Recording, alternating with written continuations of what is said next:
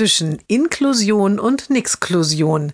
Jeden Montag eine neue Geschichte im Blog von Kirsten mal zwei. Heute die Eltern werden eingeladen zu einer Berufswegekonferenz. Der Junge ist in der achten Klasse einer allgemeinen Schule. Die Eltern fragen nach, was denn das genau für eine Konferenz sei.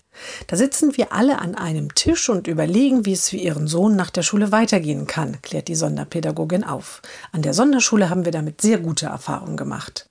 Wer sind denn wir? fragt die Mutter.